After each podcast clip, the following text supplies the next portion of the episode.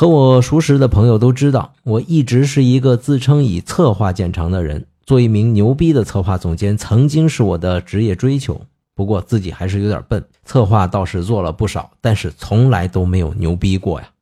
曾经有很多朋友问过我同样的一句话：怎么才能做一名牛逼的策划人呢？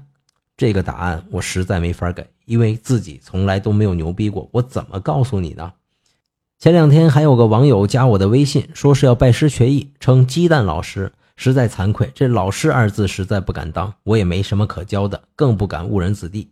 不过今天看了一篇小文章，题目就叫做《一个策划总监的自白》，用十五个段落讲述了到底什么是策划，让我受益匪浅。我决定把这篇文章拿来和大家分享。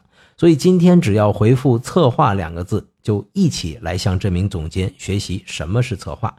鸡蛋有话说，观点特别多，策划。